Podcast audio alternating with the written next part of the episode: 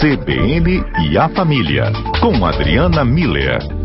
CBN a Família no ar, recebendo Adriana Miller. Boa tarde, doutora Adriana, bem-vinda. Obrigada, Fábio. Boa tarde a você, a todos os ouvintes. Que bom. É, a gente está sempre de olho, né, aqui também no nosso jornalismo, em relação às informações das possibilidades de retorno as aulas presenciais. Essa semana, inclusive, começou com a informação de que o protocolo para isso já está né, formatado pela Secretaria de Saúde e, apesar da data não acontecer, já tem ali os parâmetros que serão né, os seguidos para o possível retorno. Aliás, para o retorno, né, quando ele for possível, melhor dizendo. E aí, Adriano, isso já traz para o nosso ambiente familiar aquela expectativa: como vai ser? Será que está tudo preparado mesmo? Esse temor né, de que a rotina para os nossos filhos, esses que são os alunos, realmente vai ser adaptada? Está dentro do nosso ambiente e discussão. O que, que podemos analisar sobre isso? Pois é, Fábio, cada mexida, parece aqueles jogos, né, de varetas, assim, cada mexidinha desorganiza todo o conjunto, né?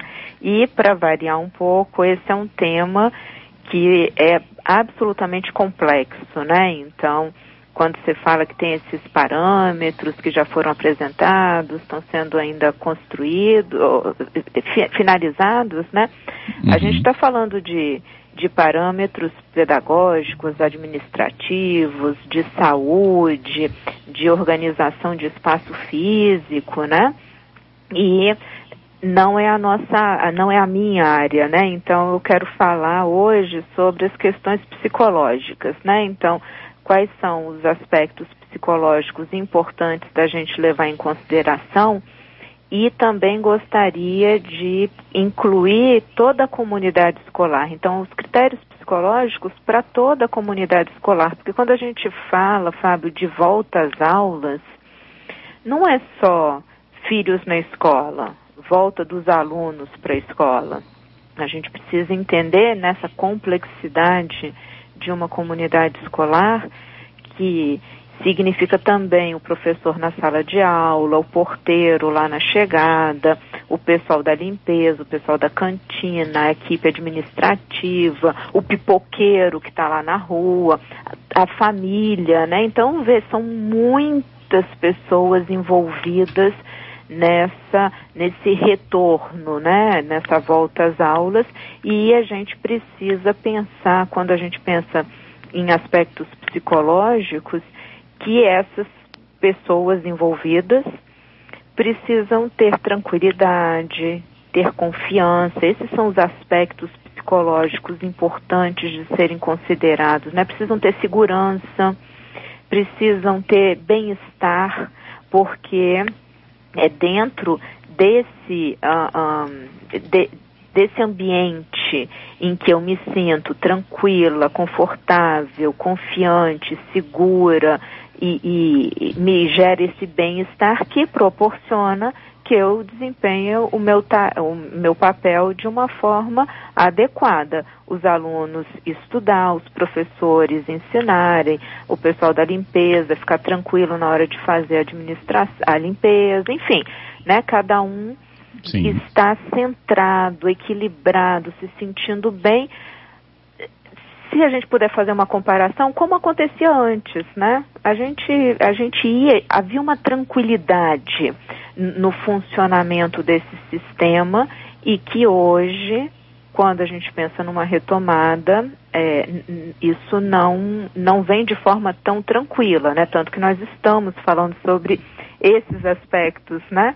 E, então, quando a gente fala de um ambiente psicologicamente saudável, é, e aí também se os ouvintes quiserem participar com, com comentários, é, vai, vão ser muito bem-vindos, né? Eu vou passando esses, esses itens que eu é, mencionei, né? Quando a gente pensa em segurança, a pessoa se sentir segura, né? É, como é que eu faço para chegar nesse ponto. Então, primeiro, para eu chegar nesse grau de me sentir segura, eu primeiro preciso nomear os meus medos. Então, quais são os meus medos? Quais são os meus receios, tanto como pais de, de alunos, como quanto os próprios alunos, né? Eles estão seguros com essa volta? Não, não estamos. Por que não? O que que vocês estão com receio? O que que vocês têm medo? é, quando, e, e ao nomear, ao entender, ao tomar consciência daquilo que impede essa minha tranquilidade, é, a gente já ir para um segundo passo, né? É, que, que esses ambientes é, escolares, da comunidade escolar, né?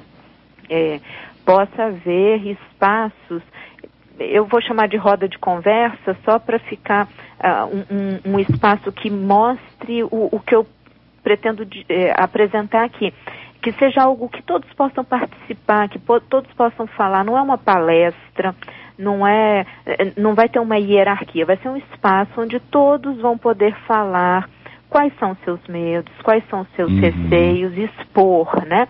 Ouvir qual qual é quais são os medos e os receios dos outros e principalmente como a gente sempre fala, que é o esperado num diálogo, buscar soluções que sejam possíveis e viáveis para todos, né? E, Sim, com certeza. E à medida que essas soluções é, vão sendo encontradas, vão sendo con construídas por todos, ter uma corresponsabilização pela realização de, dessas dessas soluções, né? Então eu imagino aqui os pais se comprometerem a que os filhos é, levem para a escola a sua própria máscara, é, garantir que eles vão ser orientados a manterem a distância, não tirarem as máscaras, né? Por quê? Porque se eu, como pai, tenho receio que meu filho seja contaminado, então eu também vou garantindo esse, é, essa, a, a, as atitudes que ele vai ter também, né?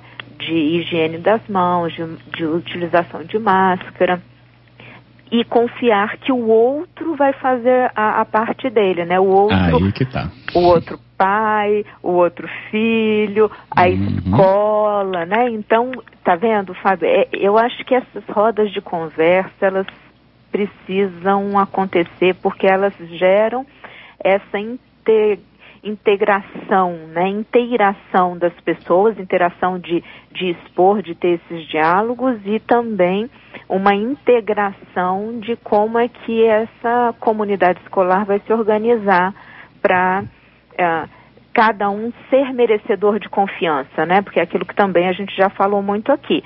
Confiar significa que uh, o outro vai ser merecedor de confiança então eu vou confiar no outro, né? É, até pela questão do ambiente escolar, né, Adriana, ele tem o brilho justamente de trazer o diferente para o mesmo espaço, o diferente no sentido da convivência e da visão né, de mundo, e que ali estão congru, é, é, juntos, comungando um conhecimento né, que é repassado na dinâmica da aula, mas que vem de diferentes realidades e depois vão aplicar aquele conhecimento em diferentes realidades. Mas o fato é, o diferente está num ambiente comum e a partir então de até experiências diferentes em relação à pandemia, está aí o ingrediente perfeito para que a conversa seja então esse ponto sensível. E, e fundamental, porque então a gente vai poder é, é, saber é, dosar como é que está o meu grau de segurança dentro desse contexto que está sendo construído em parceria, né? Então, é, é, e, e, eu acho que a outra palavra-chave, né, Fábio, é parceria. Quando a gente pensa em multiplicidade, em diversidade, a gente precisa ter regras claras, e eu acho que a escola sempre foi um lugar em que as regras deveriam ser claras e, e assim é, é, o princípio da escola, né? Uhum. É, por isso que tem o sinal que toca, porque a regra é clara, terminou aquela aula, vai começar uma outra, né? E ao mesmo tempo é, ter essa noção da parceria, de todo mundo contribuindo para que todos se sintam seguros, né? Então, é, cada um fazer a sua parte, cumprir o que foi combinado. É, certamente, Fábio, é um, um grande desafio, tá? É, como eu disse no início, é muito complexo.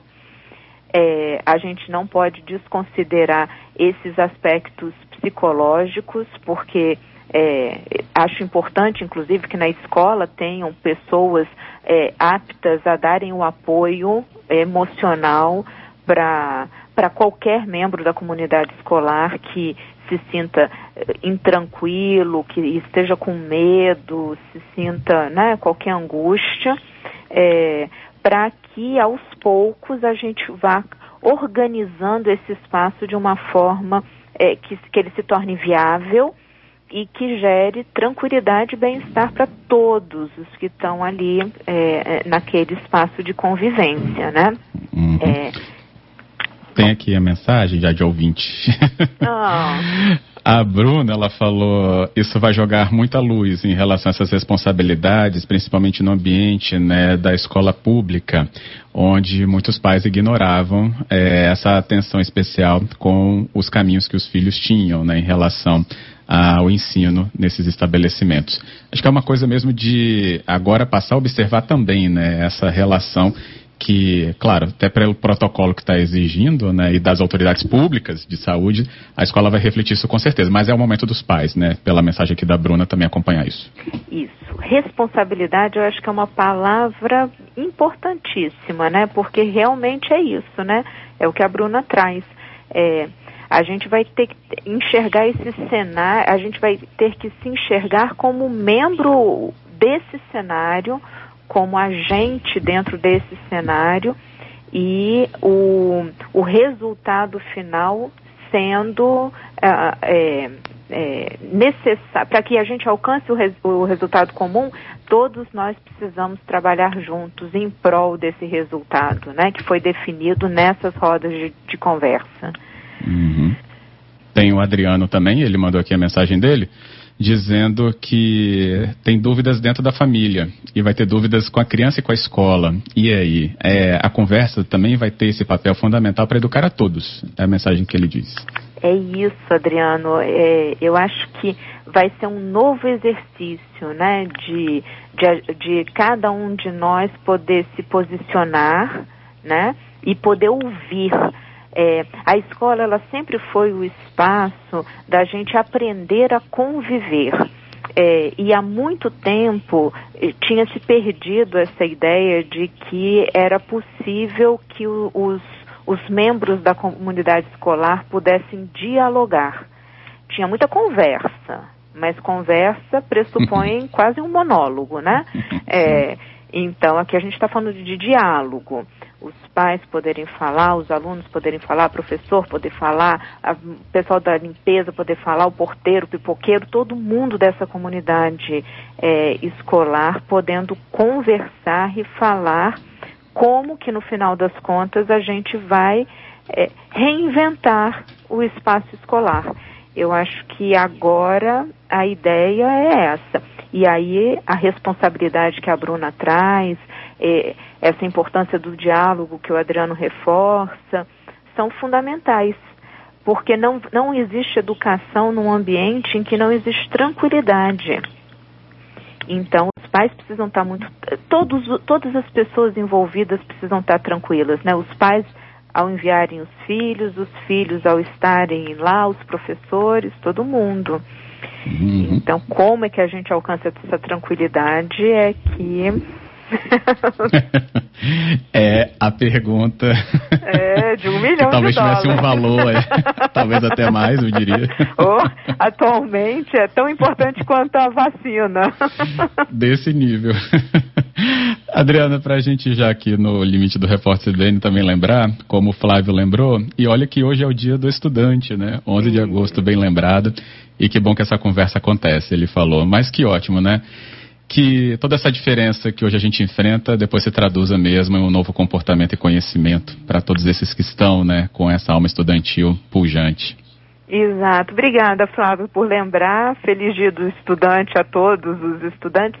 E é isso mesmo, né, Fábio, que a gente possa, como família, como membro da comunidade escolar, reinventar essa escola num modelo muito mais responsável, de parceria, de diálogo e de bem-estar voltado para a educação como um todo, né? Uhum. Se a gente conseguir fazer isso, nossa, vai ter valido a pena. Com certeza. Adriana, obrigado e até a próxima. Grande abraço para todos.